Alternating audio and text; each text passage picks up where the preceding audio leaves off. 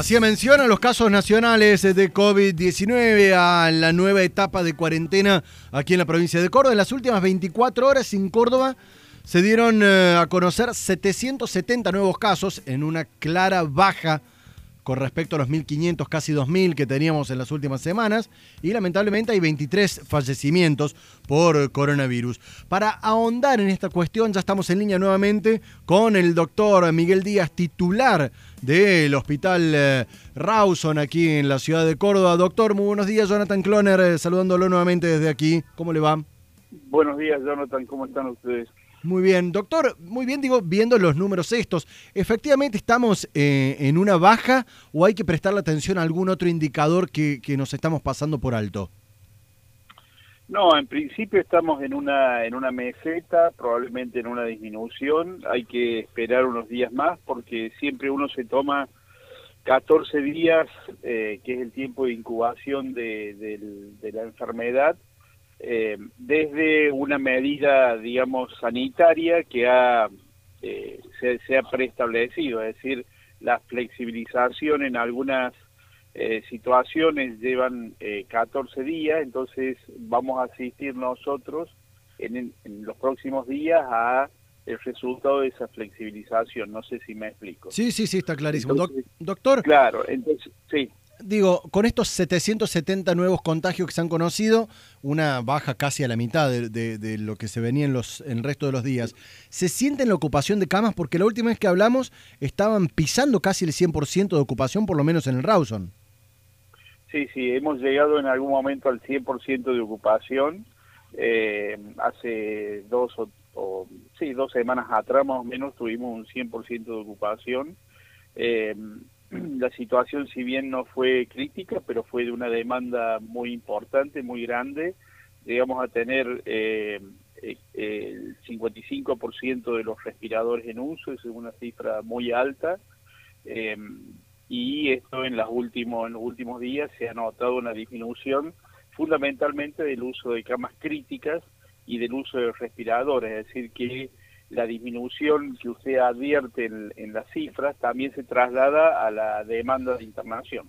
Bien, ahora esta situación de, de, baja, de, de, no solo de ocupación de camas, sino de baja de contagios, eh, ¿podemos trazar algún paralelismo, bien decía, con eh, las decisiones tomadas?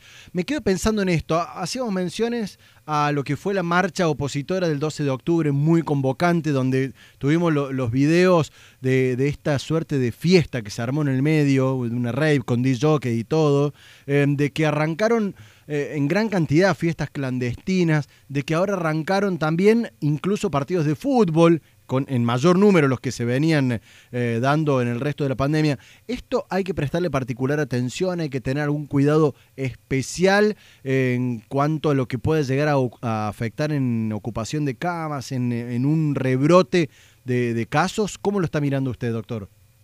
Sí, hay, acá hay que tener en cuenta, eh, cada medida se evalúa eh, el resultado, se evalúa, entre otras cosas, con el número de casos, eh, de manera que eh, lo que va a suceder, por ejemplo, a partir de hoy, que es la flexibilización en bares, en natatorios, en gimnasios, restaurantes, eh, vamos a ver el resultado de eso en 14 días. Entonces esto es muy dinámico, permanentemente se analizan las medidas y de hecho a lo largo de estos meses a veces se ha flexibilizado y a veces se ha vuelto atrás en algunas medidas. Bueno, esto es producto del, análisis permanente de los datos y del análisis permanente de la situación.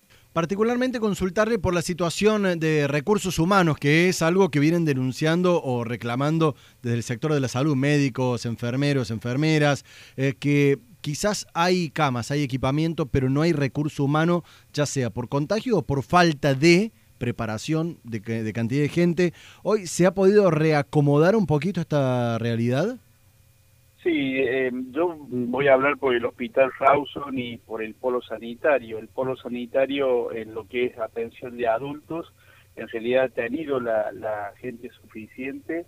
Eh, solamente en el Hospital Rawson el incremento de la planta sobre una planta normal de un poco más de, de 400 y pico de, empleados, eh, se incrementó en 300 agentes de salud lo cual es una cifra importante para dar hacer frente a esta a esta demanda de manera que en algunos momentos hemos tenido alguna dificultad sobre todo en las áreas críticas pero producto fundamentalmente de el contagio del personal que es una situación lamentablemente indeseable y que ocurre en todos los centros. ¿no? La última, y me tengo que, despegar un poquito de esta situación de pandemia y de coronavirus, por, por razón de que son el hospital que, recibe las cuestiones eh, eh, de infecciones principales. Y entramos en una época de alacranes, el dengue ya empieza a arrancar. Eh, ¿Cómo hay que prepararse para evitar estas cuestiones, doctor?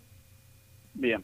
en primer lugar, es buena su pregunta porque nosotros estamos ya diagramando lo que va a ser la atención de, eh, accidentes por animales ponzoñosos, que incluye el alacrán, y también para la contingencia dengue, que seguramente el mayor problema va a ser que va a haber personas que tienen dengue y que tienen coronavirus también, lo cual es un problema. Un combo eh, letal, podría ser. Claro, entonces, eh, en ese sentido, bueno, se recomienda eh, continuar con el aislamiento social, el coronavirus, la vacuna todavía no la tenemos, eh, para que la población esté inmunizada. Va a pasar un tiempo, por lo tanto el aislamiento social y las medidas preventivas en torno al coronavirus se deben seguir teniendo en cuenta y en torno al dengue el descatarramiento domiciliario, evitar pequeños reservorios de agua donde crece el mosquito, el mosquito es de hábito domiciliario, eh, eh, el dengue se produce por infección en los domicilios en general y la, la otra cuestión es evitar eh, acúmulo de basura y basuras que eh, eh, puedan atraer insectos donde el alacrán se va a alimentar de esos insectos. Bien, ¿sigue siendo el Rawson sigue siendo el Rawson el hospital receptor de todos estos casos? Sí, sí, si bien en todos los hospitales provinciales están en condiciones de hacer de asistir, pero nosotros seguimos siendo el, hospital de, referencia en este tipo de, de patologías. Doctor Miguel Díaz, titular, director del Hospital Rawson.